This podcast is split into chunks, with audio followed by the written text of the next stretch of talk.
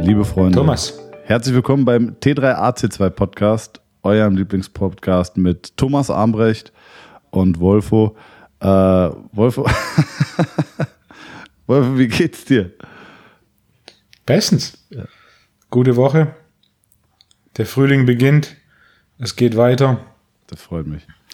Du nach, nach Wie läuft's bei dir, Thomas? Sehr gut, hervorragend. Du nach einer sehr sous lastigen Folge. Ich hab, wir haben einen Typ, wir haben 40 Minuten über sous geredet. Du hast 40, äh, 40 Minuten über sous monologisiert und hast eine Person influenced, die sich jetzt irgend so ein Bucket gekauft hat. Shoutout an diese Person, die hat mich verlinkt und dich auch, liebe Grüße.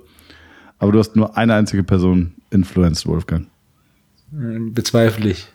Der, der Sous-Virus, ja, ne? Vorsicht mit solchen Anspielungen in der aktuellen Situation. ähm, ja, aber nach, Gerade da dachte ich, oder? also nach einer, Und ich habe mir nach der letzten Folge mit Gedanken gemacht und eigentlich so viele Punkte, die ich noch hätte machen sollen zu diesem Thema sous -Vide, da bin ich gar nicht dazugekommen. ähm, das liegt an deiner mangelnden Vorbereitung. Aber du hast jetzt, hast du ein Blatt, hast du das Blatt gefunden, was du gerade noch holen wolltest? Ich habe tatsächlich ein Blatt, da sind sieben Punkte drauf, aber hm, Okay. Aber ich habe, einer von den sieben Punkten ist sous -Vide. ja. Nein. Wolfgang. Ernsthaft. Einer von den sieben Punkten ist tatsächlich. Thomas, was gab's dieses Wochenende zu essen? Was war deine Favorite Mahlzeit am letzten Wochenende? Ich habe zweimal Pizza gegessen. Deswegen wird es wahrscheinlich Pizza sein oder.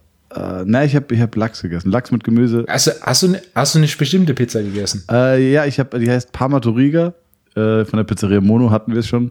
Ähm, es ist eine mit gutem Schinken und Rucola.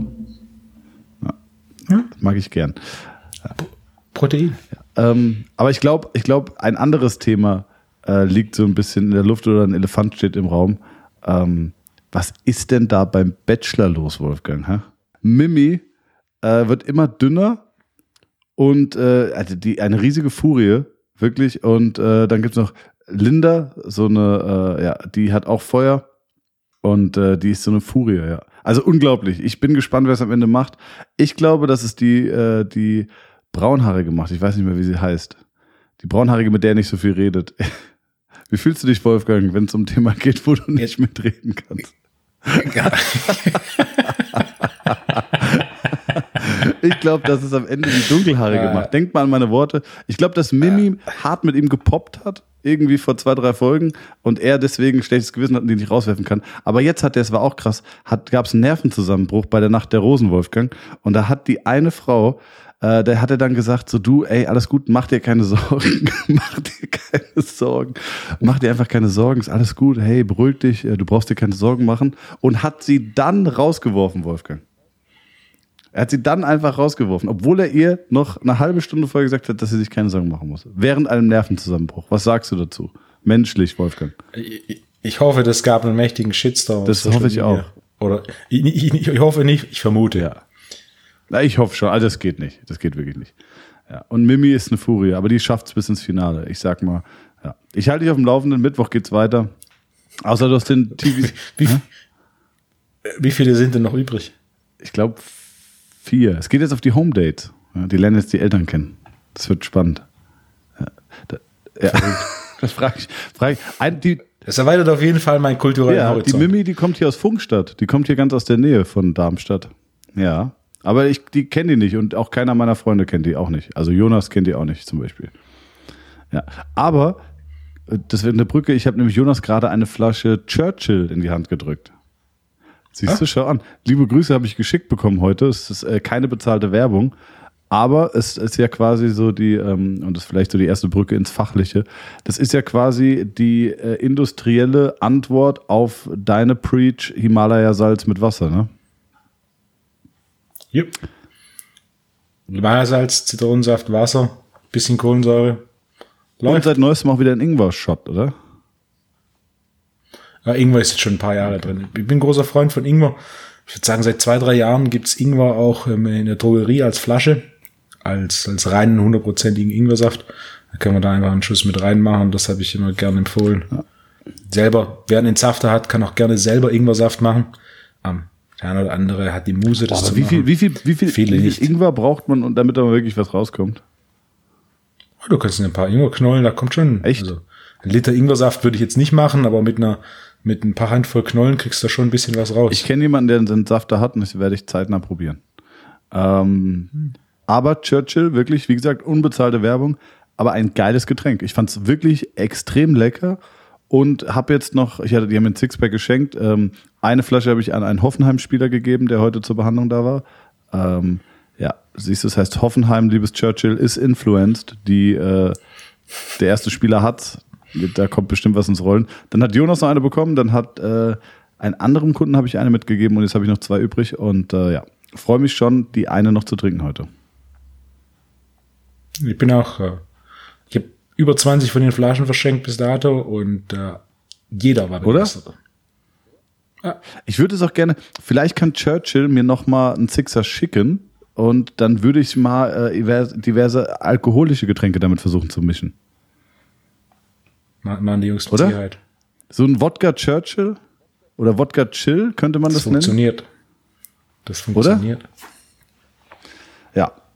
Ansonsten Malibu trinken wir beim, Chur beim Chur Churchin draus Oh, machen. Churchill, auch nicht schlecht. Kennst du Espresso Martini? Ja. Ist geil. Das ist wirklich gut. Als wir ins Berghain gegangen sind, da hatten wir schon zwei Tage gefeiert und ähm, schau dort liebe Grüße an Erik. Ah, da, ich brauche, ich habe hier noch ein Anliegen. Wolfgang, kannst du Erik bitte äh, Kreatin schicken und mir auch Klar. und ich zahle das, packst das alles auf eine Rechnung. Das meine ich jetzt ernst und schickst mir die und schickst mir die Rechnung, weil ich hatte mit Erik, dem Hauptstadttrainer, telefoniert und äh, der hatte mich gefragt, der hat immer äh, Kreatin Mono, äh, nee, Kreatin, Kreakalyn, glaube ich, genommen und hat dann gemeint, hier, du hast doch von Wolfgang das Kreatin. Ähm, und ich gemeint, ey, mega, ist wirklich top. Und äh, also ich kann ich 100% empfehlen, auch unbezahlte Werbung. Aber ist das bestschmeckendste Kreatin und ich finde, dass das eine geile Wirkung hat und es zieht nicht so viel Flüssigkeit, ist mein Eindruck. Ähm, es lagert Ja. nicht so viel Flüssigkeit ein. Naja, und dann habe ich genau, hab ich, Ist kein Zucker drin. was meinst du? Ist unter anderem kein Zucker drin. Ist das der, der Grund, warum die, warum die Zellen so viel Flüssigkeit ziehen? ein, ein, ein, einer der Gründe. Aber normales Kreatinmonohydrat schmeckt überhaupt nicht süß. Na, viele der Kreatinprodukte. Normales Kreatinmonohydrat hat keinen Zucker drin. Okay.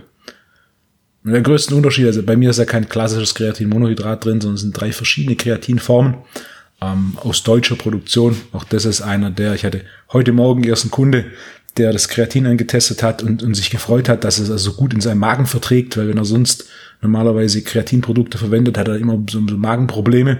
Ähm, das liegt nicht an dem Kreatin direkt, sondern es liegt daran, dass viele Produkte aus dem Ausland, vor allem aus China, teilweise bis zu drei Prozent Schwermetalle er- enthalten. Während wenn du deutsches Kreatinmonohydrat hast, ähm, die Reinheit da sehr hoch ist. Kann auch an der Dosierung liegen, oder? Du kennst meine legendäre Geschichte, wie ich Teelöffel mit Esslöffel verwechselt habe. Die, hast du die schon erzählt? Ich denke, die, die Pointe ist da. Genau. Also die, die, der Ursprung der Geschichte ist, dass ich als kleines dummes Kind immer mit einem Teelöffel meinen Joghurt gegessen habe. Und ich deswegen jahrelang dachte, dass das dann der hast du Esslöffel ist. Ne? Genau. Bin ich mit Magenkrämpfen. Ich habe es mit Kirchhoff genommen wegen Transponder-Matrix. Ähm, genau. Nein, aber jedenfalls, äh, ich bräuchte, also ich glaube, ich würde noch mal zwei Packungen davon nehmen und Erik schicken wir auch zwei. Dann machst du eine Rechnung auf Training und Therapie, machst auf Mach ich meinen fertig. Nacken und dann schicken wir das dem Erik zu. Äh, Erik zu. Ähm, Ich mach's dir versandkostenfrei. Oh, das ist doch top. Wie viele Leute haben sich gemeldet hier mit, äh, mit äh, dem Dings? Habe ich noch gar nicht Oder die geschaut. Folge ist, die, Die Folge, Folge ist ja ist- jetzt auch erst Ja, rausgekommen, und, oder? und leider auch, ich habe schon, ich habe mehrere E-Mails bekommen. Also auch wenn ich nur einen mit sous influenced habe, me- mehrere Leute haben geschrieben, was los wäre, warum heute keine Podcast-Folge ähm, online war. Oha, und? Also die, online, die war online, aber erst um die Mittagszeit, nicht wie üblich nachts um halb eins. Ähm, Marion. also, wir hatten einen kleinen Ey, wir wollen Wechsel mal nicht so letzte Woche. sein. Ja, wir hatten einen kleinen Heute Wechsel letzte Woche. Ich war etwas spät dran mit dem Zusenden. Ähm, aber jetzt, ich war um die Mittagszeit online. Auch weiterhin kommt jeden Montag eine Folge. Für den Fall, dass sie ein bisschen später kommt, dann lief da irgendwas nicht so glatt. Aber mo montags kommt immer eine Folge. Was mich aber auch gefreut hat, dass da direkt im Laufe des Morgens die ersten E-Mail Oh ja, kamen, warum, warum keine Folge. Ähm, eine, der eine oder andere freut sich darauf, wenn bei uns eine Folge kommt. Das ist doch was Schönes. 100 Prozent. Ja, also ich, ich, ich habe auch so meine ein, zwei Podcasts, die ich gerne höre. Und ähm, da muss ich sagen, da freue ich mich auch drauf. Ich weiß, dass der kommt und wenn ich zum Beispiel, ich habe regelmäßig auch mal längere Autostrecken und dann freue ich mich und manchmal hebe ich mir dann sogar einen Podcast auf und denke mir, ah, den höre ich jetzt nicht zwischen Tür und Angel, sondern da habe ich Bock, ähm, das, da freue ich mich dann drauf. Das ist wie Mittwochabend 20.15 Uhr RTL, Bachelor oder auch Bachelorette, also das Format ist mir egal, wobei ich dann doch lieber Bachelor gucke. Äh, wobei es im Moment aktuell echt schwer ist. Also normalerweise haben die ja Dream Dates und brutzeln irgendwo in der Sonne, in der Sonne von Tulum. Aktuell halt in, äh, in, in Berlin gewesen oder dann nach München ist es schwierig. Auch für die Mädels ist es schwierig, weißt du? Aber. Weil da, da stellt sich direkt die Frage, was sind die ein, zwei Podcasts, die du am häufigsten hörst? wie, du, wie du versuchst, von diesem Bachelor-Thema wegzukommen. Äh, gemischtes Hack höre ich gerne, äh, weil es wirklich einfach zu konsumieren ist und ähm, aber, und das ist so ein bisschen abhanden gekommen, meine Theorie ist, ich glaube, dass Felix und Tommy, die beiden Hosts, äh, sich vielleicht nicht mehr ganz so grün sind oder nicht mehr ganz so auf einer Wellenlänge wie vor einem halben Jahr oder Jahr noch. Ähm, und am Anfang war es eigentlich sogar, war sehr viel Humor mit viel politischem Content. Das fand ich eigentlich ganz gut. Also ähm, das hat so ein bisschen abgenommen, beide sind so ein bisschen, sind halt einfach rein Entertainer. Und äh, so wie bei uns quasi dieses äh, Edutainment, ja, also Education und Infotainment oder, oder Information, ähm, diesen leicht konsumierbaren Mix, der ist so ein bisschen verloren gegangen, ist jetzt das reines Entertainment bei denen. Und äh, aber gemischtes Hack. Und dann höre ich noch ganz gerne äh, Körperkonzept, muss ich sagen. Das ist äh, ein cooler Podcast. Geht auch um Physiotherapie und um Training. Ah, den höre ich ganz gerne. Und deine? Das heißt, du hörst gerne deinen eigenen Podcast. Ja. so abends, wenn du alleine zu Hause bist. Also. Wobei ich sagen muss, ich habe jetzt in die letzte Folge reingehört, weil mich die Soundqualität interessiert Ja. hat. Und Wolfgang, es ist soweit. Entweder du bestellst dir ein Mikro oder ich schicke dir eins zu. Ist es tatsächlich ein Unterschied? Brutal. Wirklich. Ich bin ja, Wolfgang, ich sag, um, um, um so auszudrücken, damit du es verstehst. Es ist wie wenn du einen Sowjetstab gegen eine Sowjetwanne vergleichst.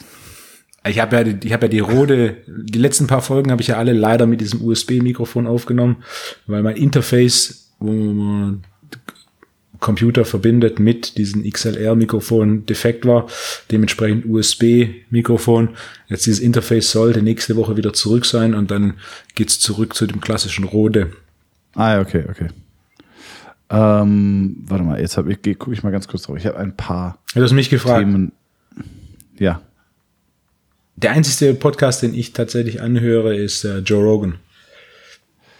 Wie, wie oft bringt Joe Rogan eine Folge raus? Oh, ein, ich habe einmal gezählt, ich hab, letztes Jahr habe ich gezählt, da waren es äh, 100 Folgen in einem Jahr. Oder 100 Folgen im Jahr, ist krass. äh, alle, alle drei Tage eine Folge.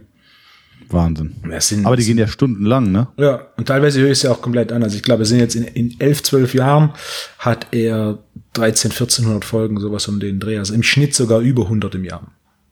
Krass. Ich glaube, letztes Jahr waren es dann sogar 150. Es war jeden zweiten Tag eine Folge. Also es ist eine wahnsinnig hohe Frequenz. Ich, ich höre auch nicht mal nicht mal die Hälfte aller Folgen, aber es sind so einzelne Gäste, wie du sagst. Teilweise habe ich gesehen, Elon Musk war zu Gast. Okay, ich, Ja, muss, mega. nach, ich muss nach Österreich fahren. Ich weiß, ich sitze sechs Stunden im Auto.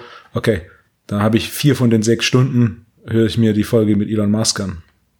Ähm, die letzte, die ich mir angehört habe, war mit Wim Hof. Das war alte. Ist, ja, ist ein alter. Ah, ist lang her. Aber ich bin, Die hab ich nicht irgendwie angehört. angezeigt. Nicht? Warum? Aber jetzt äh, sind zwei, zwei Themenbereiche. Im Endeffekt hat er drei Arten von Gästen und die einzigsten zwei Arten von Gästen, die ich mir an, die, die ich mir anschaue, sind der Kampfsport sowie diese Wissenschaftsecke. Ja. Und dann die dritte Art von Gäste ist Entertainment-Gast und da zähle ich jetzt Wim Hof zu. Also auch viele von den Comedians hat mal reingeschaut, aber das ist jetzt nicht so, was mich catcht, was ja auch ganz gut ist, dadurch, dass er so eine Bandbreite an Gästen hat, kannst du ein bisschen auswählen, was dich interessiert. Ich habe ähm, wie war, Wim Hof. Was, sagst du generell zu Wim Hof? Hast du dich damit auseinandergesetzt? Aber lustiger Kerl. Ich bin ähm, vor zwei oder drei Jahren habe ich einen Vortrag gehalten auf dem Perform Better Summit und äh, ich war nachmittags dran, er war morgens dran und dann bin ich da extra früher hingefahren, ähm, um mir das anzuhören. Äh, war lustig. Hast du schon mal einen Vortrag von ihm gehört? Nee, ja, verrückter Kerl. Das erste, was er gemacht hat, hat sich entschuldigt, äh, dass es keine PowerPoint-Präsentation gibt. Innerhalb von 20 Minuten war klar, es gab noch nie eine PowerPoint-Präsentation. Es war einen, eineinhalb Stunden Freestyle. Nach einer Stunde stand er mit beiden Mittelfingern in der Luft auf der Bühne und hat sich über den äh, damaligen Präsidenten der USA geäußert und es war wirklich? Ja, es war komplett wirr. Aber manchmal dachte ich, okay, und dann irgendwann hat mich, hat mich unterhalten. Ähm, inhaltlich am Ende vom Tag ist es die, diese Atem Atemmeditation, die auch tatsächlich funktioniert. Ähm, ja. Eine gute Sache ist, wenn man sie regelmäßig macht. Und davon lebt ja im Endeffekt das Ganze. Das ist ja vor allem diese Temperaturkontrolle durch Atemmeditation. Ähm. Und auch dieses bewusst Kälte annehmen. Ne? Also sich nicht äh, dagegen wehren, sondern quasi sich öffnen und, und die, diesen, ähm, ja, diese Art von Schmerz akzeptieren ähm, und auch so ein bisschen Gewöhnung. Ich meine, wenn du das kennst du, oder wenn du im Krafttraining bist zum Beispiel und ähm, du merkst, du bist voll drin im Training und du merkst, wie der Muskel brennt, dann fühlt sich das, äh, ja, es ist schmerzhaft, aber es fühlt sich auch gut an. Und äh, du suchst auch dieses Gefühl und versuchst es regelmäßig zu reproduzieren, äh, versus du fängst gerade an mit Krafttraining, es tut weh und die Gelenke tun weh und und und. und äh, ja, ich hatte jetzt, ich hatte eine Kundin, ähm, die ist sehr stark in diese Wim Hof Methode eingestiegen und die sind wirklich mit kurzen Hosen und so, so trägerlosen Tops sind die auf einen Berg geklettert, wo unfassbarer Schnee war. Also ich habe Fotos gesehen und ähm, ist eine Ärztin auch. Liebe Grüße. Liebe Grüße, Andrea. Kann man ruhig sagen, das ist okay. Und äh, Wahnsinn. Und die hat echt gesagt, äh, das geht. Also so, solange du in der Atmung bist und solange du in dieser Konzentration bist, ist es vollkommen in Ordnung. Du spürst diese Kälte gar nicht so. Das ist schon krass. Ja. Was hältst du von, von Kältebädern zur Regeneration? Ich glaube, das Thema hatten wir beide das Thema schon mal. Kryosauna während. Ja, Kryosauna hatten wir. Ja, und der Nachteil, also warum ich ein Fan der Kryosauna bin und kein Fan des Kältebads ist, weil die Stressreaktion auf ein Kältebad um ein Vielfaches höher ist im Gegensatz zur Kryosauna aufgrund dieser wahrgenommenen Kälte. Der Unterschied zwischen der Sauna und ähm, und dem äh, Kältebad ist, dass das Kältebad eine deutlich höhere Kälteübertragung hat. Das ist auch der Grund, warum äh, so ein sous becken deutlich besser funktioniert bei der Garung als zum Beispiel ein Backofen. Weil beim sous hast du auch dieses Wasser, das quasi die Wärmebarriere wegnimmt, äh, um einen weiteren meiner sieben Punkte auf meiner Liste nochmals anzusprechen. Ähm, war das wirklich drauf? Ist tatsächlich drauf. Punkt Nummer drei ja, ist war das die Brücke des Jahres. Äh, Wahnsinn. Ähm, na, da, du nimmst diese minus 180 Grad in so eine Kryosauna nimmst du nicht mal annähernd so wahr, während gleichzeitig die Hauttemperatur auf minus ein Grad sinkt. Während du, wenn du im Kältebad bist, natürlich die Temperatur viel extremer wahrnimmst, aber die Hauttemperatur kaum unter plus zwei Grad sinkt. Das heißt, du hast eine wahnsinnig größere Wahrnehmung der Kälte, ohne diesen durchblutungsfördernden Effekt in dem Maße zu haben. Und ein Anstieg von Atemfrequenz und ein Anstieg von Puls ist hormonell assoziiert mit einem Anstieg von Adrenalin und Cortisol. Das heißt, du hast bei diesen Kältebädern einfach das Problem, dass du Adrenalin und Cortisol erhöhst, was in Anbetracht von der Tageszeit und natürlich auch von dem Gesamt, von der Gesamtlast an Cortisol äh, für die Regeneration klar von Nachteil ist. Cool. Ja. Ich habe eine andere Frage noch. Ich habe gerade so ein bisschen noch in den Notizen ja. nebenbei gelesen. Und zwar habe ich vor eine, eigentlich hatte ich, glaube ich, die Frage für letzte Woche geplant. Du hattest irgendwo in deiner Instagram-Story gepostet, äh, da ging es um den Transfer Sprints und Krafttraining. Mhm. Ähm, erinnerst du dich? Oder weißt du, worauf ich hinaus will? Nein. Da ging es irgendwie darum, äh, da war, hatte irgendjemand wohl den Punkt, äh, um im Sprinten ah, besser zu werden, musst du sprinten ähm, Krafttraining bringt dir eigentlich nichts. Was, was war da los? Ich habe mir gedacht, also ich hatte dann keinen Nerv, das Ganze nachzuverfolgen. habe gedacht, ich frage dich einfach im Podcast, weil es ja eigentlich ein interessantes Thema ist. Ich habe vor Jahren, ich glaube, ich habe danach geschaut, wie alt der Artikel ist. 2013, wenn ich mich richtig erinnere, habe ich einen Artikel gepostet, ähm, warum Krafttraining im Fußball 40 Jahre zurückliegt. Und äh, diesen Artikel hat die Person, also ich habe auch seinen, ich habe seinen Namen an jeder Stelle geschwärzt, denn er ist relativ bekannt, vor allem in diesem Fußballbereich. Ähm, er, hat, er hat ihn gepostet, aber dann mit der Grundaussage, ähm, dass er der Artikel, also er hat mit Sicherheit zugestimmt, denn dann hat einen Artikel gepostet, aber sein Punkt war, dass das beste Krafttraining Sprints wäre. Und das ist natürlich technisch so absolut nicht richtig, denn die, die Grundidee des Krafttrainings ist, ähm, externen progressiven Widerstand zu verwenden. Und kein Sprinttraining kann die Aufgaben des Krafttrainings übernehmen, weil du nicht diese höheren Kräfte und langsameren Geschwindigkeiten in strukturierter Form über einen klar definierten Bewegungsbereich und über einen großen Bewegungsreich verwendest. Das heißt, ich bin großer Fan von Sprints. Sprints übernimmt, übernehmen gewisse Aufgaben und sind mit Sicherheit auch für sowas wie Fußballer ein wichtiges komplementäres Training. Aber Sprints hat nichts mit Krafttraining zu tun im direkten Übertrag. Und dann hat er da ein bisschen, also das wurde mir dann in so einem geschlossenen Forum, hat er dann quasi meinen Kommentar dazu gerepostet, so mit dem, mit der, mit dem Kommentar, dass der, der keine Ahnung hat von Fußballtraining, doch besser die, die, die, die halten soll. Ne? Ja. Und dann, also, ey, also wenn, wenn du auf rationale Argumente emotional reagierst, das ist dann mehr unterhaltsam als alles andere. Und dann habe ich das ein bisschen ausgebaut, um, um auch für denjenigen, es geht mehr weniger um ihn, sondern es geht mir mehr um die, die das lesen, so ein bisschen klarzustellen, okay, guck mal, Krafttraining hat seine Aufgaben. In allererster Linie der Aufbau von Kraft, Maximalkraft als Basis und dann alles, was darüber hinausgeht. Und auch Sprinttraining hat seine Aufgaben. Ähm, Krafttraining hat den größten Effekt auf Sprinttraining von 0 bis 30 Meter. Über 30 ja. Meter spielt Krafttraining eine kleinere Rolle. Aber wie oft sprintest du über 30 Meter in Teamsportarten? Ja. Plus minus nie. Also das kommt sehr selten vor. Auch ein Sprinter, also wenn wir die Sprinter nehmen, die machen recht viel Krafttraining und die haben auch sehr beeindruckende Kraftwerte. Ähm, oder viele von den Sprintern haben beeindruckende Kraftwerte. Ich habe mit auch eine ganze Reihe erfolgreicher deutscher Sprinter gearbeitet. Ich kooperiere unter anderem mit ähm, mit der Leichtathletik-Trainingsgruppe in Leipzig, die die aktuell erfolgreichsten deutschen 100-Meter-Sprinter hat. Deutscher Meister 60 Meter, deutscher Meister 100 Meter, also 60 Meter ist quasi die Hallenversion der 100 Meter, deutscher ja. Meister 100, 100 Meter. Shoutout an Dennis Almas äh, und die auch von, von zwei Leichtathleten betreut werden, mit denen ich gearbeitet habe. Beide Olympiateilnehmer, beide ähm, die Spitze des Sports in der Geschichte der deutschen Leichtathletik. Ein, ja, Krafttraining ist wichtige Basis, Sprinttraining ist spezifischer. Du musst ja erstmal quasi, also Maximalkraft ist ja die Mutter aller Kräfte. Ja. Äh, das heißt, du musst erstmal ein gewisses Muskelvolumen aufbauen. Dann musst du es, äh, musst du mit IK Training oder mit Maximalkrafttraining quasi auch erstmal dein Nervensystem so weit bringen, dass es checkt, wie es alle Muskelfasern gleichzeitig rekrutieren kann. Und dann ist natürlich der Transfer in die Zielbewegung sinnvoll. Das ist ja fast immer so. Also ähm, ist gerade spannend, weil wir könnten jetzt in zwei Richtungen, ähm, könnte ich jetzt abschweifen thematisch, aber so ist es ja quasi auch, äh, ein Speerwerfer sollte auch gewisse Muskelpartien auf Maximalkraft trainieren äh, als Grundvoraussetzung, um dann den Speer in einem funktionellen Pattern hm. weit zu werfen. Jetzt kurz die, der Transfer. Hat dir, hat dir auch jemand geschrieben gehabt wegen diesen Functional Patterns? Oh nee, zum Glück. Okay. Mir wurde nämlich gefragt, äh, mich wurde gefragt, was hältst du von diesen Functional Patterns? Das ist ja so ein, ein mhm. Riesenthema und ein Riesenhype.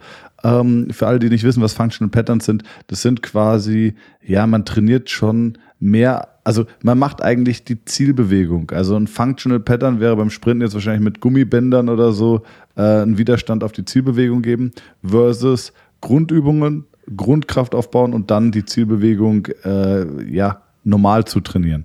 Und da gibt's halt ganz viele ähm, Leute, die jetzt anfangen mit diesen Functional Patterns. In der Physiotherapie ist es so, dass du Leute hast, die dann zum Beispiel eine Skoliose haben äh, oder die zum Beispiel im Lendenwirbelbereich das Becken steht rechts bis nach vorne gedreht und dann steht äh, oben der Schultergürtel in eine andere Richtung gedreht und dann gibst du zum Beispiel über Gummibänder äh, Zug in eine Rotation nach rechts für den Unterkörper und Zug in eine Rotation nach links vom Oberkörper. Verstehst du, wie ich meine, dass es sich quasi in eine ich, Torsion Ich weiß, was zieht. es ist in der Praxis.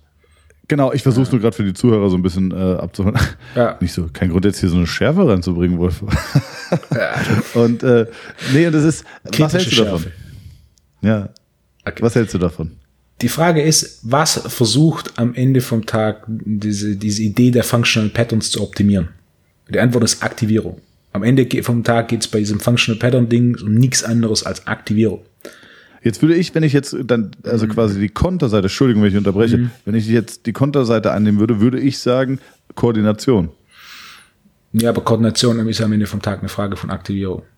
Ja, okay, machen wir mhm. weiter. Mhm. Es gibt viele Wege, Aktivierung zu verbessern.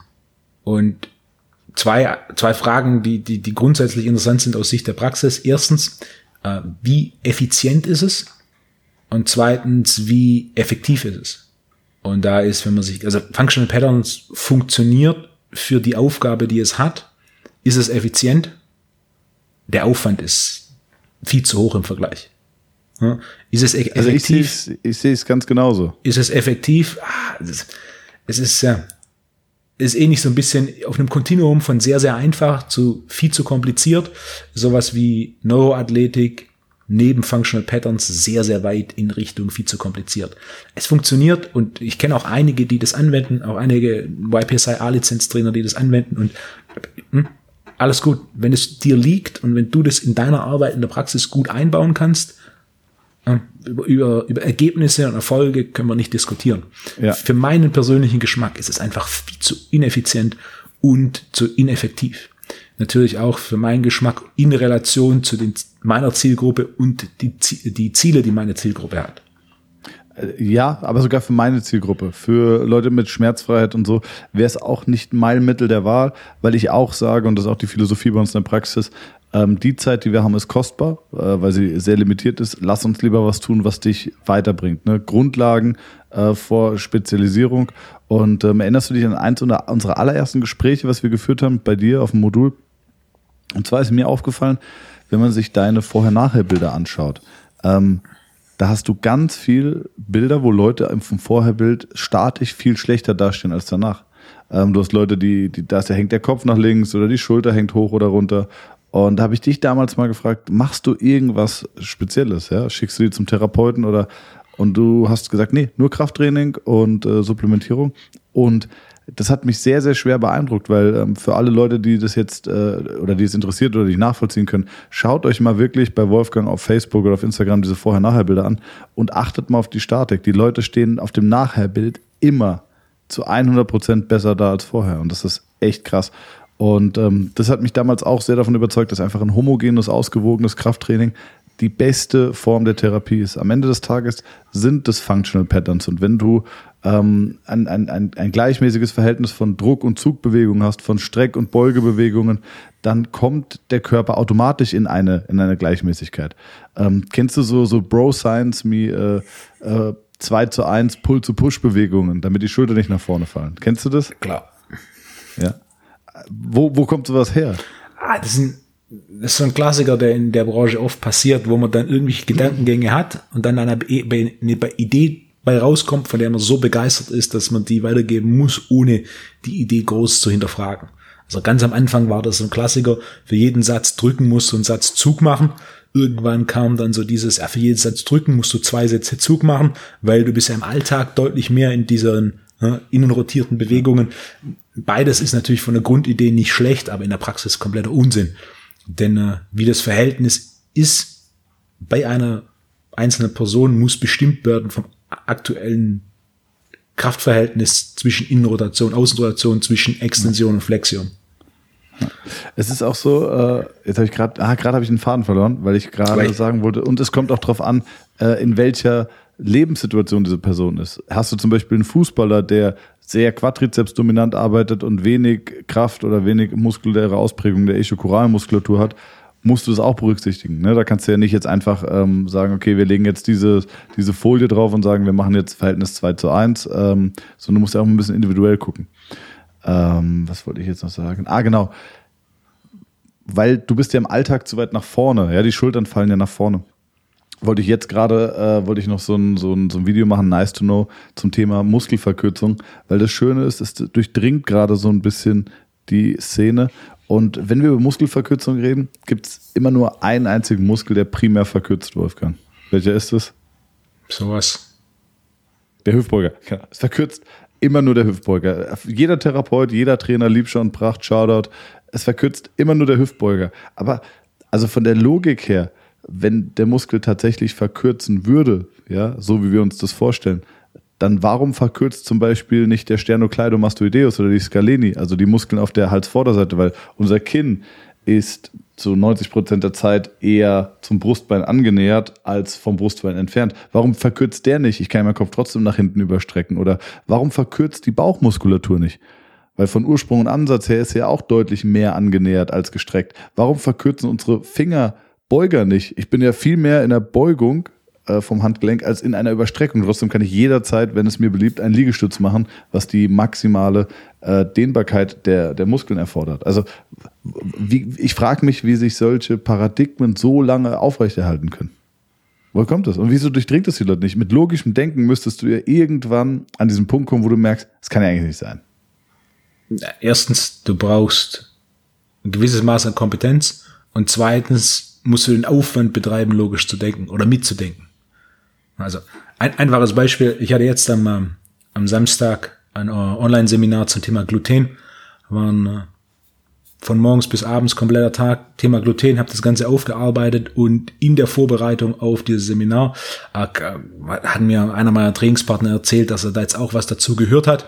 Und äh, die die Aussage des Experten war, dass ein Großteil der Ballaststoffe, die wir in, in, im Alltag zu uns nehmen, statistisch gesehen aus Getreide kommen, das glutenhaltig ist.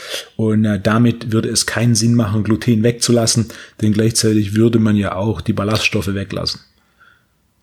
Das ist same, same. Ne?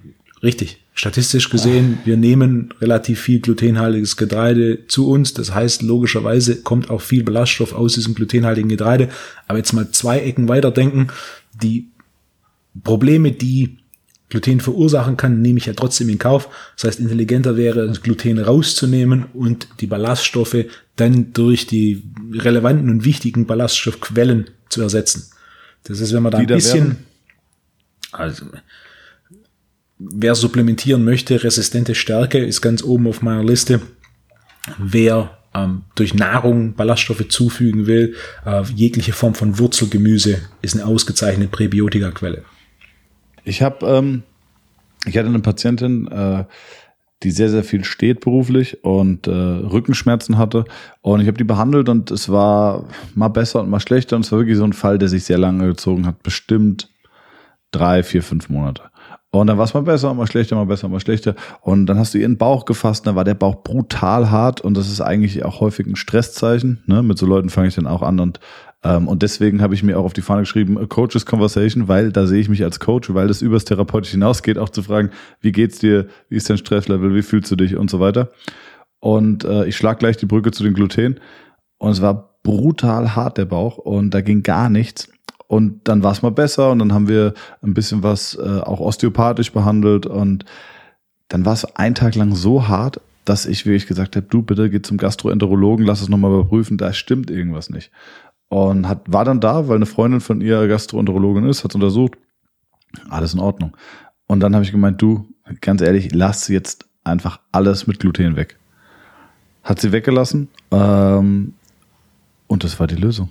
Das war unfassbar. Sie kommt zu mir und der Bauch ist so butterweich, ich kann da rein. Vorher kam ich nicht mal mit meinen Fingernägeln in ihren Bauch, in ihre Bauchdecke. Jetzt tauche ich bis zu den Fingergrundgelenken fast ein, ja, oder bis zu den, bis zu Mittelgelenken komme ich in die Bauchdecke. Äh, es ist nicht mehr druckempfindlich. Ähm, die Muskeln reagieren nicht mehr, die Beckenstatik kriegt kaum noch Stress ab, weil zum Beispiel um den Blinddarm zieht sich nicht mehr viel zusammen. Und ähm, das war so krass. Es war, ich hatte das so spät auf meiner Agenda. Äh, vielleicht auch ein bisschen getriggert durch die Themen, die ich jetzt mit dir habe, aber das war die Lösung des Problems. Und die sagt, ey, es ist Wahnsinn, ich lasse das weg und zack, geht's mir gut. Dann hat sie gemeint, ey, ich war mit Kunden eingeladen zum Essen, also die haben Essen geholt und dann gegessen. Und gemeint, ey, danach hatte ich Rückenschmerzen am nächsten Tag vom Feinsten. Und es ist, auf der einen Seite war es traurig, dass ich selber durch aktive Intervention das, das System nicht positiv beeinflussen konnte, aber auf der anderen Seite war es unfassbar befriedigend, äh, auch zu sehen, ja krass, was ein Impact hat das und äh, du musst es auch als Therapeut berücksichtigen. Ich wollte auch das Seminar jetzt noch machen, habe ich auch mit Jonas geredet, dein Gluten-Seminar, was, was, wann kann ich das jetzt einfach abrufen, on demand? Ja, ja, ist, ähm, am Samstag war es live da hat man die Option, dann Fragen zu stellen. Alle, die es live gebucht haben, haben sechs Monate Zugang. Diesen sechs Monate Zugang zu den Aufnahmen kannst du auch zu jedem Zeitpunkt später buchen. Der große Vorteil da ist, du kannst natürlich in eigener Geschwindigkeit anhören. Seminar waren sechseinhalb Stunden, davon sind es reine Laufzeit viereinhalb Stunden. Also reine Videodauer sind viereinhalb Stunden. Sind, was kostet das Seminar? 2,99 plus Mehrwertsteuer. 2,99 Euro plus Mehrwertsteuer. Ja, exakt. Wow, okay, krass. 200 äh, Ich hätte jetzt, also ich habe, was sagst du? 299. Ja. Nein, wirklich 299? Ja. Nein, 2,99. ja.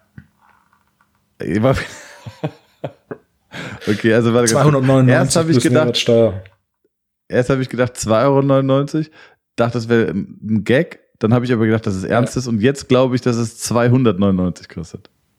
Exakt. Okay, und das ist auch Also der viel realistischere. Preis. Du hast über, über äh, das 49 wissenschaftliche Arbeiten, also die Recherche und Aufbereitung der Inhalte, Ey, gar keine Frage. Gar keine Frage. nur die das Recherche und wert ist. Aufbereitung der Inhalte waren, waren 70 Stunden. Also, Ey, gar keine das Frage. lohnt sich 100%. allemal. Ähm, an der Stelle kurz ein Aufruf, wer das gebucht hat, ne? Schickt mir mal bitte eure Zugangsdaten, wäre mega, ich PayPal euch dann 5 Euro, äh, genau, einfach in meine DMs, danke. Nicht 5 Euro, 2,99 Euro. Äh, warte mal ganz kurz, Wolfgang, komm, wir machen fünf Fragen. Ich habe fünf Fragen vorbereitet. Hast du fünf Fragen vorbereitet? Ich habe ich hab sieben Punkte auf meiner Liste stehen. Ja, Was, drei, wie, warte, es, waren, es sind drei davon so weit. Ein- Punkt Nummer drei ist so weit. Ja, aber Komm, wenn wir bei. Thema glutenfrei sind, eine Frage, die ich auf Instagram gekriegt habe, war, ob Haferflocken glutenfrei werden. Äh, die technisch richtige Antwort ist nein. Haferflocken enthalten Gluten. Die aber alltagsrelevante Antwort ist, äh, Haferflocken sind grundsätzlich glutenfrei, denn die Art von Gluten, die in der Haferflock, in den Haferflocken drin ist, ist nicht die Art von Gluten, die Probleme bereitet. Das heißt, äh, Porridge Hafer- und alles mögliche ist. Haferflocken ist grundsätzlich on point, mit einzigsten Ausnahme. Es gibt gewisse Haferflockenhersteller, die eine Cross-Kontamination haben, wo du im Endeffekt Weizengluten in den Haferflocken drin findest, äh, aufgrund von Beispiel Kontamination vom Weg, vom Feld ähm, ins Lager oder Kontaminationen auf Maschinen, äh, die man eigentlich ausschließen sollte. Für den Fall, dass etwas als glutenfrei bezeichnet wird in Deutschland, muss dieses auf Glutenpartikel getestet worden sein und einen gewissen Grenzwert unterschreiten. Also Welche, welchen Marken, welchen, welchen Hersteller empfiehlst du? Köln? Na, ich kaufe meine Haferflocken von einer Hafermühle in Lahr im Badischen. Geht online? Ah, gute Frage, ich kaufe sie nicht online. Okay. Ja. Ich stelle mir vor, wie, wie du Samstag sagst, komm, Evelyn, jetzt äh, wir, wir gehen Haferflocken kaufen. Haferflocken shoppen. Fahren wir extra an die französische Grenze und kaufen da ein, zwei Päckchen Haferflocken. So, jetzt, jetzt fahren wir noch kurz hinter München, da gibt's gute Eier. Ähm, was, was, soll ich sagen, was ist deine Lieblingszubereitung zu Haferflocken und wann empfiehlst du sie? Oh, Haferflocken ist eine einfache Kohlenhydratquelle. Ähm, der einfachste Weg ist, was ich gern mache, ist Haferflocken kurz anschroten, das quasi so eine Mischung ist auf, aus Haferflockenstückchen mit etwas Hafermehl und dann heißes Wasser drüber, äh, ein bisschen, ein bisschen Zimt drauf und äh, dann stehen lassen, dass quasi ein Porridge draus wird. Was hältst du von so Geschmackspulvern? Ja, das ist das Aroma, so ein bisschen Süßungsmittel mit drin. Ich persönlich finde die meisten Geschmackspulver so geschmacklich nicht besonders begeisternd. Also, Weil ich kenne einen Hersteller, ich nenne den Namen jetzt nicht, sage ich dir gleich auf, Mike. Ähm, ich habe ich hab gerade, ich, ich arbeite zum Beispiel mit einem 18-Jährigen, äh, der schon, schon länger irgendwie in meinem Dunstkreis und dem gebe ich ein paar Tipps. Und der ist jetzt gerade in der klassischen Magerquark-Phase, in der jeder irgendwann ist, der es ein bisschen ernst nimmt. Ne? Ich habe so gelacht, Jonas hat auch gelacht. Äh, Jonas, Jonas läuft irgendwann so durch. Ich so, Jonas, hier, der Kollege ist gerade in der Magerquark-Phase und Jonas lacht, sagst du, ja, da waren wir alle. und äh, diese 250 Gramm oder 500 Gramm, zum Teil nach dem Feiern, wenn ich vom Feiern kam und irgendwie einen Sitzen hatte mit, mit 20 oder so, dann gesagt, oh, jetzt habe ich aber, ich habe meinem Körper jetzt viel Schlechtes getan. Jetzt muss ich was Gutes tun, bevor ich ins Bett gehe, fresse ich nochmal 500 Gramm Jahrmagerquark. Das ist so nasty. Und äh, da finde ich aber mit so ein bisschen äh, Geschmackspulver ist es okay. Kriegt man es ganz gut runter. ja, ich würde sagen, die meisten Geschmackspulver sind geschmacklich auf dem Niveau von Magerquark, somit passt die Kombination. Es gibt einen guten, ich äh, sag dir gleich mal auf, Mike. Weil das könnte ich mir noch vorstellen für deine Produktlinie. Äh. Geschmackspulver. Ich glaube, dass, ich glaub, dass der Markt größer ist, als man denkt. Nicht? das, das ist nicht mein. Habe ich dir von dem süßen Omelette erzählt, das ich gegessen habe? Nee, schieß los. Ich habe ein süßes Omelette bekommen. Und zwar, ähm, Shoutout an die Köchin. Äh, und zwar, ein, also ich, ich, ich, du weißt, dass ich nicht kochen kann, aber so wie ich es verstanden habe, nimmst du einfach, schlägst zum Beispiel vier Eier auf, ähm, schlägst die um, wie wenn du ein Rührer machen willst oder ein Omelette und dann machst du Geschmackspulver rein, so ein bisschen Vanille zum Beispiel. Ich sehe dich, ich sehe dich schon lachen. Äh, und dann ähm, kommt es in die Pfanne, dann kommen Beeren dazu, also Himbeeren zum Beispiel. Äh, dann wird das Ganze ja einfach zu einem Omelette gemacht und dann kommt am Ende ein bisschen Zimt drüber und ein bisschen solche Mandelmus. Ich, ich rede die ganze Zeit gegen dein Schmunzeln an. Äh, ey, das schmeckt hammerhart, wirklich. Es schmeckt schon fast eher wie ein Kuchen, aber es, ist, es sind einfach nur vier oder sechs Eier und äh, ein paar Beeren, ein bisschen Mandelmus. Ähm, ja. Und jetzt sag mir nicht so, ah ja, Progression vor Perfektion. Thomas, drei Fakten über das süße Omelette. Ja, klingt scheiße. nee. Ist gut oder nicht? Kannst du machen. Progression, Progression vor Perfektion. Okay. Genau. Du bist so ein Hund, Wolfo. uh, okay, pass auf. Jetzt kommen wir zu den fünf Fragen. Uh, ah, nee, vielleicht noch eine letzte Sache. Das, den Bogen habe ich vorhin nicht gespannt. Und zwar, als wir es von dem Thema ähm, Sprinten und Krafttraining hatte und der Kerl so ein bisschen deine Studie so dann emotional zerlegt hat. War ne? keine Studie, war ein Artikel. Also ich habe im Endeffekt ein bisschen Artikel, erklärt, genau. ein bisschen erklärt, was, was die aktuellen äh, Hürden im Fußball sind oder was die aktuellen Bereiche im Fußball sind, die großen Fortschritt, großes Fortschrittspotenzial haben. Dementsprechend mein Titel Krafttraining im Fußball liegt 40 Jahre zurück. Ähm, der Artikel ist auch schon etwas älter, da ist ein bisschen was passiert. Ähm, einer der Aussagen war im Endeffekt, dass, dass Fitnesstrainer im Fußball primär Physiotherapeuten sind, was damals voll gepasst hat, was heute immer noch größtenteils passt. Ähm, ja, und, und du, kennst, du kennst die Geschichte von mir, oder? Mit dem Fußballtorwart, der müde zur Behandlung kommt aus der Bundesliga und den ich frage, äh, was los ist. Ah, ich hatte heute auf dem Laufplan äh, dreimal zweieinhalbtausend Meter. Und ich, ja, cool, bist du viel gelaufen wie in eineinhalb Spielen ja, also normal Laufstrecke eines Fußballspielers sind fünf Kilometer in 90 Minuten. Äh, das sollten wir mit Skischuhen laufen können, Wolfgang. Rückwärts. Und ähm, es bedarf, also was, was muss ein Torwart können? Schnell auf dem Boden und dann in der gleichen Situation schnell hoch in die Ecke, so schnell er kann. Ähm, haben wir auch schon über die Qualitäten Ich habe tatsächlich nie, nie nachgeschaut, äh, wie viel Kilometer ein, ein Torwart läuft. Ich weiß, Top, äh, Top. Ungefähr fünf. Äh, fünf, so viel? Top-Mittelfeldspieler. Top-Mittelfeldspieler laufen 10, 11. Fünf Kilometer ist aber schon verdammt viel für ein Torwart. Absolut, aber die gehen dann auch mal raus oder vor. Also mhm. so zwischen, zwischen vier und fünf Kilometer laufen die pro Spiel. Mhm. Aber auf 90 Minuten. Ist nicht. Ja. Klar. Auf 90 Minuten. Und das ist, ähm, da braucht keiner, also wenn du die Kraftqualität Ausdauer trainierst, gehen andere Kraftqualitäten genau. runter. Das ja. macht überhaupt keinen Sinn. Äh, das zu tun. Und deswegen bin ich 100% bei dir, wenn es um die Aussage geht, wo Krafttraining im Sport ist. Ähm, da wollte ich aber die Brücke schlagen und zwar hatte ich jetzt, hat mich irgendjemand verlinkt auf der Studie und die hatten wir auch schon zusammen besprochen. Massage äh, mhm. hat keinen Effekt im Leistungssport, ne? Hat mich einer, irgendjemand verlinkt, äh, hat sich einen Gag gemacht und so, hier, was sagst du eigentlich, Training und Therapie? Und dann äh, habe ich, hab ich geschrieben, wer, äh, ja, wer, was habe ich geschrieben? Wer Massage auf die Qualitäten Sprint, Kraft, Ermüdbarkeit und so testet, läuft am Leben vorbei.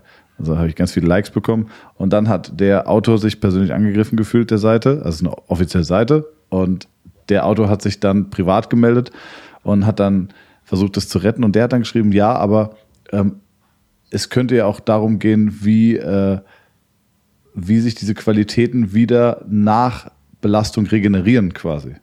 Aber, aber da fängt es ja schon an. Das ist ja das größte Problem, wenn wir anfangen, zu gessen. Also wenn du jetzt selber versuchst, Studien nochmal anders zu interpretieren. Also im, im, im, im, im Abstract stand was ganz anderes. Und da stand nie irgendwie, verbessert sich die Kraft oder die Maximalkraft äh, oder, oder, oder äh, kriege ich die Maximalkraft schneller regeneriert? Kriege ich äh, die Ermüdbarkeit mhm. besser regeneriert nach Belastung? Das wären ja Parameter, wo ich d'accord gehen würde und sagen würde, okay, da verstehe ich den Studienansatz, warum man versucht, das herauszufinden. Aber das hatte nichts damit zu tun. Es ging nur, hat Massage einen positiven Effekt auf Sprint? Hat Massage einen positiven? Nein, hat es nicht. Und es macht überhaupt keinen Sinn, das zu testen und dann überhaupt diesen, diesen Spielraum aufzumachen und zu sagen, so ja, aber es könnte ja sein, dass es da und darum geht. Sorry, wenn wir so anfangen, dann brauchen wir auch nicht in, irgendwie über Evidenz zu diskutieren.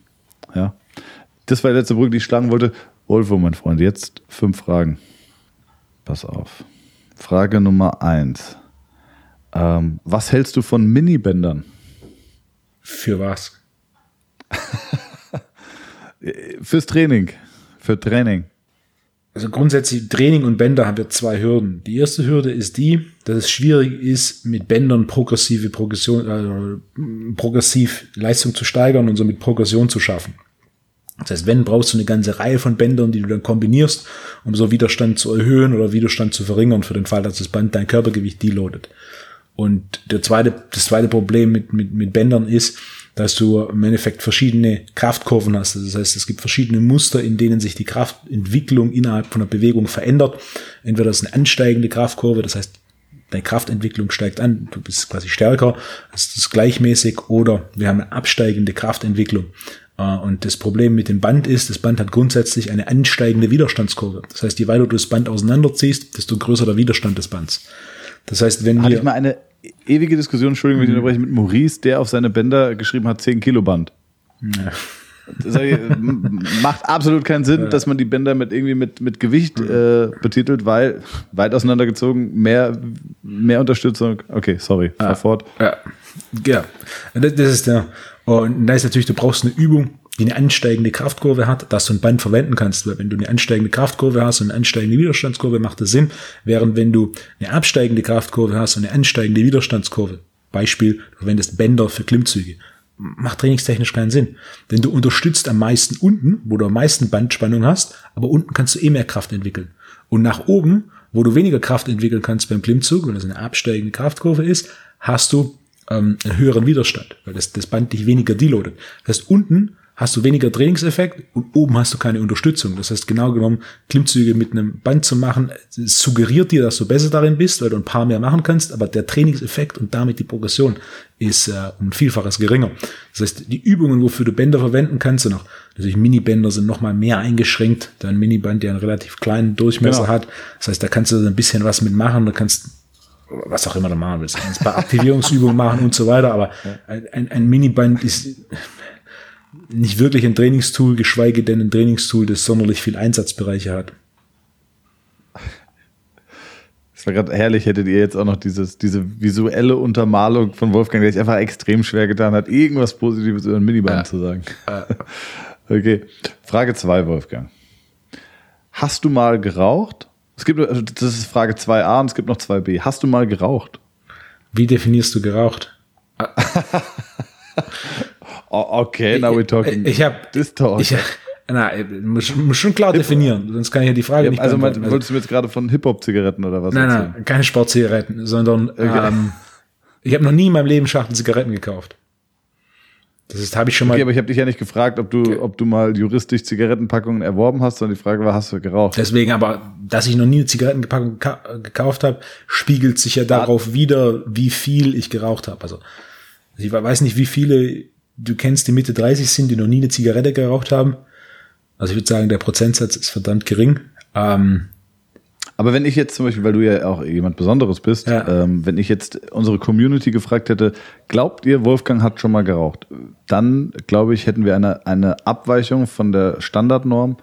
Und dann, glaube ich, hätten sehr viel gesagt, dass du nicht geraucht hast. Ich hätte mich natürlich, denke ich, wenn ich mir so warte. Fragen ausdenke, darüber nach. Diese? Folge, die wir heute aufnehmen, kommt nächsten Montag. Weißt du, was du jetzt machst? Du stellst diese Frage. Okay, das ist sehr gut. Ja, ja sehr gut, sehr gut. Sehr gut. Stell die okay, Frage. Also ich, ich, ich mache eine Instagram-Story und genau. sage, glaubt ihr, Wolfgang hat jemals äh, oder hat, hat mal geraucht? Ja. Einfach hat mal geraucht. Also ich würde sagen, ich habe nie geraucht. Also ich war nie ein Gewohnheitsraucher. Dementsprechend habe ich auch noch nie Zigaretten gekauft. Habe ich schon mal eine Zigarette geraucht? Definitiv. Okay. Ja. Was mich zu Frage 2b bringt, und zwar, warte, welcher Rauchtyp wärst du, wenn du wirklich rauchen würdest? Würdest du Zigaretten rauchen, selbst drehen? Würdest du eine Pfeife rauchen? Würdest du, also Funny würdest Story. du Shisha genau. rauchen? Ich glaube, dass ich dich mit einer Pfeife sehen würde, weil Fun Fact, ich habe eine Pfeife.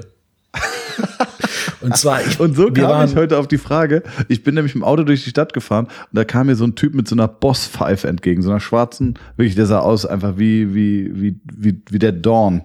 Und als ich natürlich einen Typen gesehen habe, der ausgesehen hat wie der Dorn, habe ich sofort an dich gedacht und habe gesagt, ich frage mal Wolfgang, weil ich glaube, du wärst der Pfeifentyp. Und jetzt bitte in, in, in epischer Breite erzähl's mir. Ich, ich war 15 oder vielleicht gerade 16 und wir hatten so ein Tabakgeschäft in Herrenberg, wo ich herkomme. Und äh, wir kamen auf die glorreiche Idee, es war im Winter, es war nicht kalt draußen, uns Pfeifen zu kaufen. Und dann wir alle nach der Schule freitags, hat jeder sich eine Pfeife gekauft, Pfeifentabak und am selben Abend hatte einer Geburtstag. Und wir waren einfach den kompletten Abend damit beschäftigt, also erstmal diese Pfeife anzubekommen. Die ist dann relativ schnell wieder auf. Das heißt, du bist die ganze Zeit beschäftigt, diese Pfeife zu stopfen, also sie anzuzünden, diese Pfeife zu rauchen. Ähm, mein, das war Freitagabend. Mein Mund hat zwei Tage lang so weh getan. Also dieser, dieser ungefilterte Pfeifenrauch ist eine komplett andere Geschichte, als wenn du Zigarette rauchst. Ja. Mein kompletter Mund war innen entzündet am nächsten Tag, zwei Tage Ach, lang. Quatsch. Hey, ich essen, irgendwas schmecken, so, äh, so, wer vergiss es. Also, und das, da, da hat dann dieses erste Experiment direkt am ersten Abend massiv eskaliert mit der Pfeife. Wir natürlich die halbe Nacht draußen vor der Türe gestanden und Pfeife geraucht. Uh, und war super begeistert. Zwei Tage lang komplett entzündeter Mund. Ich kann mich heute noch dran erinnern. Deine, und dann war dieses, dieses Pfeifenexperiment war dann, ne, ne, war dann erstmal so. Aber wie, wer hat euch das verkauft? Damals war, es waren noch andere Zeiten. Ich glaube, mit 16 konntest du, ich weiß nicht, ich war immer einer der Jüngsten. Ich glaube, ich war noch 15, weil das war der 16. Mhm. Geburtstag von einem, der ein halbes Jahr oder so älter war als ich. Um, ähm, und dann, ja, wenn da dann einer 16 ist, aber das waren auch noch so Zeiten, da haben dich deine Eltern auch mal losgeschickt äh, mit, mit drei Mark Kippen kaufen an, ans Kiosk. Da bist du hin und sagst, ich Packung, Packung Kippen den Papa kaufen. Ja klar, komm her, Torben, kriegst du. Ja. Na, meine Eltern okay, also, geraucht. Selber gedreht? Hast du selber gedreht? Ja, habe ich auch schon gemacht. Ja. Kannst, du, kannst du gut drehen? Oh, ich würde was ist Bist du ein technisch versierter Dreher? Ich, ich, ich, würde vermuten, Snoop Dogg kann besser drehen als ich. Allein ja. nur aufgrund de, des Faktors äh, Wiederholung. Ja. Also ich würde mich im Mittelfeld ansiedeln. Allein nur aufgrund des Faktors Wiederholung. Wenn, wenn ein Live-Event stattfindet, dann weißt ja. du, du kommst mit Skateboard rein und ich will, dass du auf jeden Fall eine Kippe drehst. Okay. Geil. Läuft. Okay, Frage, ähm, Frage 4. Bist du ein Handwerker? Wo sind deine Stärken, wo sind deine Schwächen? Hatte ich die schon gestellt? Wir hatten mal drüber geredet und da habe ich dir erzählt, dass ich eine Werkbank hatte. Ah, stimmt, mhm. ja, genau. Okay, dann überspringen wir die Frage, kommen wir zur nächsten. Und zwar, äh, was hältst du von Minibändern? Nein. Was ist deine Lieblingsbar außerhalb der normalen Langhandel? Äh, Fettbar. SZ, Warum? SZ-Handel. Ah, ich würde die SZ-Handel sogar davor setzen. Also Lieblings im Sinne von meist benutzt definitiv die SZ-Handel. Weil die SZ. Ja, oder am sinnvollsten im Repertoire, wenn du jetzt zum Beispiel, weil ich überlege gerade, ähm, ich überlege gerade, ob ich mir, äh, also ich habe zum Beispiel eine Safety Squad Bar, finde ich ganz cool, benutze ich aber nicht ganz so oft. Ähm, ich, ich muss sagen, eine Safety Squad Bar ist geil, weil sie sehr intuitiv ist, wenn du mit Kunden arbeitest. Kannst du jemanden drauflegen und die Person weiß intuitiv, was sie zu tun hat, ohne dass du viel sagst. Wurde aber tatsächlich abgelöst von dem Squat-Brett von dir. Ich bringe heutzutage, weißt es gibt so, äh, ja, wie bringst du jemandem eine Kniebeuge bei? Und mittlerweile ist einfach, ey, stell dich auf das Brett, mach eine Kniebeuge und, und die Person weiß gar nicht, was sie anderes tun kann, außer, also in 90 Prozent der Fällen machen die Leute intuitiv eine richtige Kniebeuge, wenn sie auf dem Brett stehen. Und deswegen ähm, ist das mein Mittel der Wahl. Aber vorher war es äh, so eine Safety Squad Bar. Was hältst du von diesen, äh, von diesen, wie heißen die denn, diese, diese Football, hm. Football Bar? Football Bar oder Swiss Bar. Swiss Bar ist komplett neutral. Ähm, Football Bar ist hat einen leichten Winkel drin. Äh, super. Ne? Aber wenn du mich fragst nach meiner Lieblingshandel, würde ich sagen, es ist die, die ich am meisten verwende, außer der Langhandel, und das ist einfach die SZ-Handel. Ähm, denn für vor allem Beugung und Streckung vom Ellbogen ist halt dieser, dieser leichte Winkel angenehm, angenehm fürs Handgelenk. Und dementsprechend ist es ein bisschen eine Langlebigkeit im Training mit gepaarten besseren Rekrutierung, so mit, ne, was nicht äh, Curls oder Extension des Ellbogens mit einer komplett geraden Stange komplett eliminiert, aber was auf jeden Fall eine gute Alternative ist. Also die eine Langhandel, die in meinem Gym und den Trainingsplänen oder die eine Hantel, die in meinem Gym und den Trainingsplänen, die ich schreibe, am zweithäufigsten verwendet wird nach der Langhantel, ist definitiv und Kurzhantel außen vor, äh, ist definitiv die SZ-Hantel der Safety Squad Bar bin ich ein Riesenfan von. Äh, Football und Swiss Bar gibt's leider noch in wenig Studios. Eine Trap Bar für Kreuzheben ist eine super Sache, die es mittlerweile auch glücklicherweise in mehr Studios gibt. Also Special Bars gibt schon einiges. Vielleicht können wir das nächste Mal nochmal zwischen Trap Bar und Langhandel reden. Gerne. Über Kreuzheben. Lass uns das, das ich schreibe es mir auf fürs nächste Mal. Ähm, und damit sind wir bei der letzten Frage. Wenn du, hast du mal gekellnert, Wolfgang? Das ist nicht die eigentliche Frage. Ich stelle diese Frage nee. jetzt vor, vor, vor. Nie als Kellner. Nie irgendwie im, im, Studium oder so? Weil du einfach nie der, der, der reale Street Hustler warst, Wolfgang, im Gegensatz zu mir. Ja, sagen wir so, ich hatte Nebenjobs. Ich habe unter anderem in der Sauna gearbeitet. okay. Ah, warte, ich habe in der Sauna an der Nein, Bar stopp, gearbeitet. stopp. Steht das, zählt das als Kellner? Ja, würde ich durchgehen lassen. Okay, dann habe ich in der Sauna an der Bar. Aber hast du auch, hast du an ein anderes Tätigkeitsfeld in dieser Sauna gehabt? Ja, Stopp, das ist jetzt schon der Cliffhanger für nächste Woche. Erzähl nichts, ich schreibe es mir jetzt auf, weil ich glaube jetzt, die Leute lechzen nach der Sauna-Geschichte. Sauna-Story schreibe ich mir mal auf. Und was hatten wir gerade noch? Ach genau, Trap Bar versus normale Langhantel. Guck Leute, ich schreibe das direkt auf und dann haben wir es. Und du kannst so, direkt- aber meine eigentliche Frage. Du kannst auch direkt noch aufschreiben, das stand nämlich auf meiner Liste und es sollte ein größeres Thema werden, denn da wurde ich schon äh, mehrmals gefragt und zwar ist es äh, Training und Therapie für Kampfsport. Du hast ja auch ein Okay. bisschen Erfahrung in dem Bereich Kampfsport. Oh ja, finde ich sehr gut. Ähm, aber jetzt meine letzte Frage zum Abschluss dieser Sendung. Wolfgang, was wäre deine Trinkgeldstrategie, wenn du, wenn du äh, Kellner wärst? Also ich habe bei der Frage habe ich mir folgendes überlegt: Wärst du der akribische, der wuselt und immer rennt, dass die Leute sagen so, ach guck mal, der ist ja wirklich auf Zack hier, der, der ist ja Wahnsinn, was der sich ins Zeug legt. Das kann ja Leute motivieren zu sagen, hier. Oder wärst du der, der Talkige, der total lange mit seinen Leuten am Tisch steht und sich unterhält und deswegen versucht, eine Sympathie zu entwickeln? Für den Fall, dass ich Kellner wäre, würde ich mir eine Bar aussuchen, die mit Umsatzprovisionen arbeitet, so dass ich nicht vom Trinkgeld abhängig bin. Was glaubst du, würde ich tun? Wärst du mir der, der freundliche, der freundlich talkige? Ja.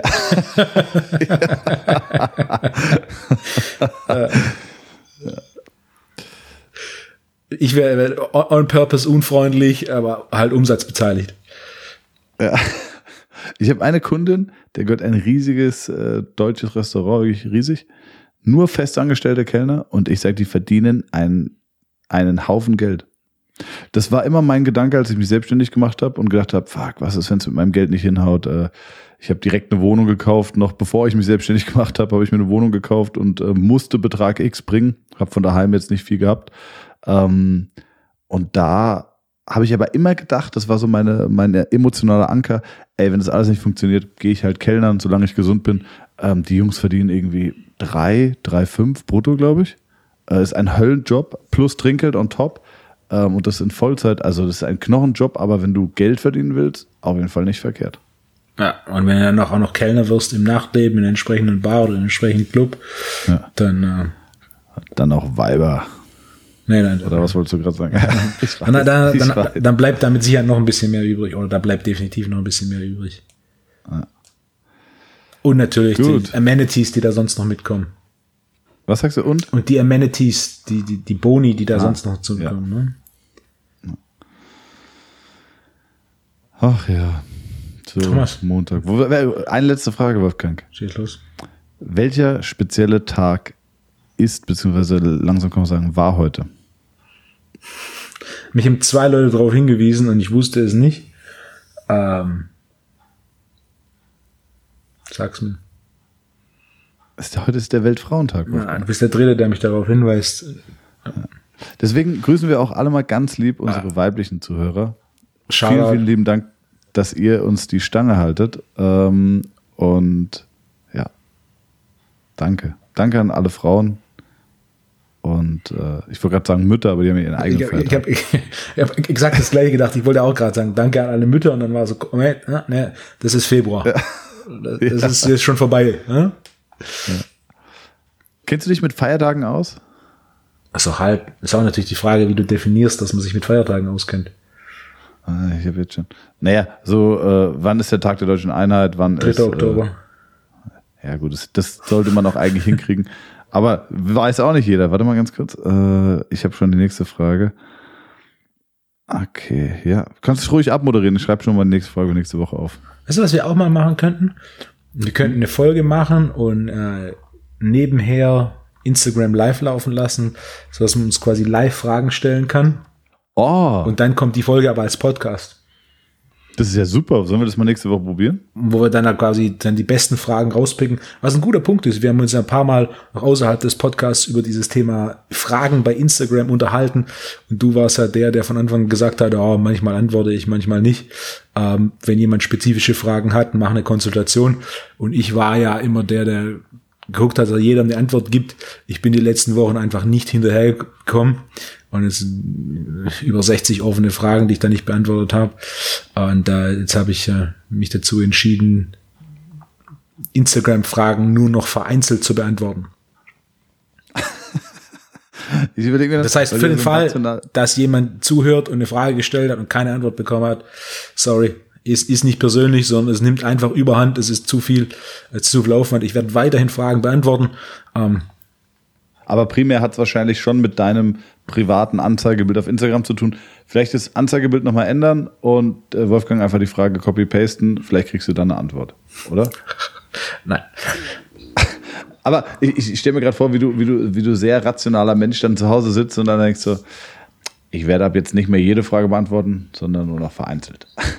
Exakt. Das war, wenn es eine gute Frage Aber es ist. auch so. Es sind äh, die guten Fragen beantworte ich und auch die freundlich gestellten Fragen und für alle Zuhörer, ich weiß nicht, ob das bei dir auch so ist, aber bei mir ist es so, konkret gestellte Fragen. Am liebsten entweder oder Fragen und das habe ich zum Beispiel auch meiner Assistentin beigebracht.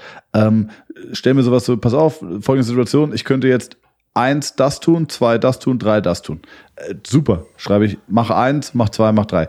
Das sind Fragen, äh, wo du dir quasi einen Antwortstext wegnimmst und da kriegst du fast immer eine Antwort bei mir. Wenn du mir schreibst, Thomas, ähm, ich habe mich jetzt entschieden, äh, ich möchte jetzt zwei Bücher bestellen über äh, Osteopathie. Was ist dieses Buch gut? Zack. Ja, nein. Dann, das, ist, das sind simple Fragen, kriegst du immer Antworten, oder? Definitiv. Ähm, dann gibt es Leute, die, was ich, was ich schwierig finde, ähm, und ich finde es, also vielen, vielen Dank, dass sich die Leute wirklich die Mühe machen, auch diese Texte zu schreiben. Aber das ist echt anstrengend, ähm, wenn du dann jemanden hast, der dir in, und diese, die Länge der, der Nachrichten ist ja limitiert.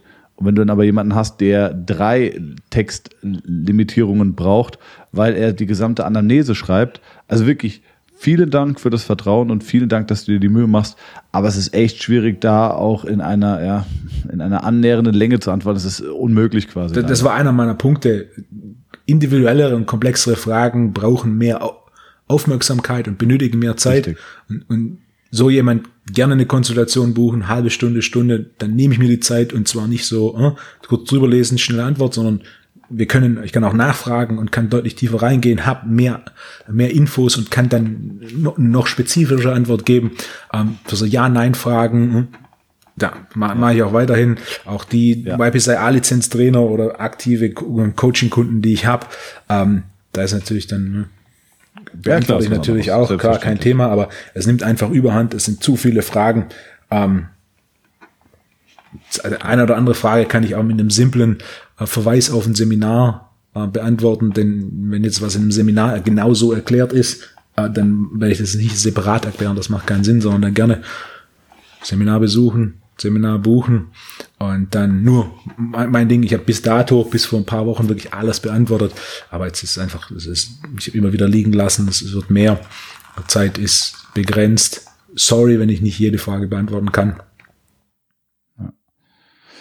Ja, absolut. Also in diesem Sinne, stellt uns gerne Fragen, möglichst gut formuliert. Präzise, on point, am besten noch mit Mehrwert. Genau für andere. Ich mache ja auch immer die Screenshots. Ich habe und die Screenshots ja. speichere ich auch als Highlight und das sind über 1000 Fragen, die ich da mittlerweile beantwortet habe und wow, die als Wahnsinn. in den Highlights drin sind. Also das ist jetzt über die letzten ja. letzten Monate und wie lange mache ich das jetzt? Vielleicht eineinhalb Jahre schon ein bisschen was zusammenkommen. Ich mache es auch weiter, aber einfach das Gesamtvolumen. Da ist mal schnell eine Stunde pro Tag drauf. Das sind viele andere Projekte. Dementsprechend da gute Fragen immer. Auch mal so ein bisschen auch mal ein bisschen mit Giffys arbeiten. Mal einen guten Giffy, das macht ein bisschen Attention. Ja. ja nicht immer nur trocken, auch mal ein Smiley, Smiley-Kombis. Weißt du, Smiley-Kombis? Mal die Pfeife und den, äh, also diese, diese rauchende Pfeife und den, den grünen Kotz-Smiley zum Beispiel ist eine gute Kombi, um Attention zu gain. Äh, definitiv keine Sprachnachrichten schicken. Oh, äh, schlimmste, äh, wirklich. sorry, aber generell auch in meinem Privatleben. Äh, das war das erste, was ich Jonas erklärt habe, ist, äh, Jonas, du kannst mich immer und äh, immer erreichen aber bitte, also ich finde mittlerweile eine Sprachnachricht von 50 Sekunden schon, schon unmöglich. Das, also, ähm, wenn das, wenn das nicht meine, mein allerengster Freundeskreis ist oder die Freundin oder so, dann, äh, dann, dann, dann, dann sträuben sich bei mir die Nackenhaare. Ähm, alles bis 30 Sekunden. Am liebsten, wenn es zwei davor ist. 27, 28 Sekunden. Gerne, höre ich mir auch an. Aber alles darüber, wow, ey, wirklich, das, das funktioniert nicht. Ich kenne Frauen, die schicken sich 10 Minuten Sprachnachricht. Die ja. müssen das wie ein Podcast und dann hören sie sich das an und dann vergessen sie aber auch wieder, worauf eingangs. Dann schwallt die nächste 10 Minuten los. Also wirklich, sorry, dass ich das sowas jetzt, äh, so, dass ich das jetzt gender am Weltfrauentag, das tut mir leid, es gibt bestimmt auch Männer, aber äh, ja, schwieriges Thema. Läuft. Wolfgang. Ja, ich würde sagen, diese Sinne? Idee mit der Instagram Live, dass wir dann, und dann cool, quasi ähm, nebenher das Laufen haben und dann die Leute Fragen stellen können und wir uns ein paar rauspicken. Ich glaube, das ist eine ganz Lass gute Idee. Mal nächste Woche probieren. Das sollten wir aber schon mit, mit Ansage machen, weil nächste Woche weiß ja noch niemand davon. Ah, weißt du, so. Dann machen wir es übernächste Woche. Clever. Genau. Und dann vielleicht Sonntagabend oder Sonntagmittag deswegen, oder Freitag. Deswegen bist du der Kopf der ganzen Operation, Herr Wolfgang. Geil. Und das wir, nicht, wir sind nicht das A-Team, sondern wir sind das T-Team. Ja, vor so nämlich. Ah. Und Leute, immer noch Multidrink, Zink, Orange, wirklich fuck my life. Gut, äh, ultra gut, wirklich, hammerhart. Ich trinke es immer noch unglaublich gern. Und ich überzeuge immer noch Kunden, ich sage, ey, guck mal, ich na, dann, oh, geil, was ist das? Ja. Ähm, ja, also vielen Dank. Wolfgang, ich gebe jetzt noch die Daten von Erik durch. Ich wollte es nämlich eben der Sendung machen, habe ich gedacht, vielleicht nicht so clever, wenn ich dir Eriks private Anschrift gebe. Die gebe ich dir jetzt gleich. Und äh, ja, danke, dass du da warst. Same, same. Und äh, wir hören uns am Montag. Eine gute Woche an alle. Tschüss. Ciao, ciao. Ciao.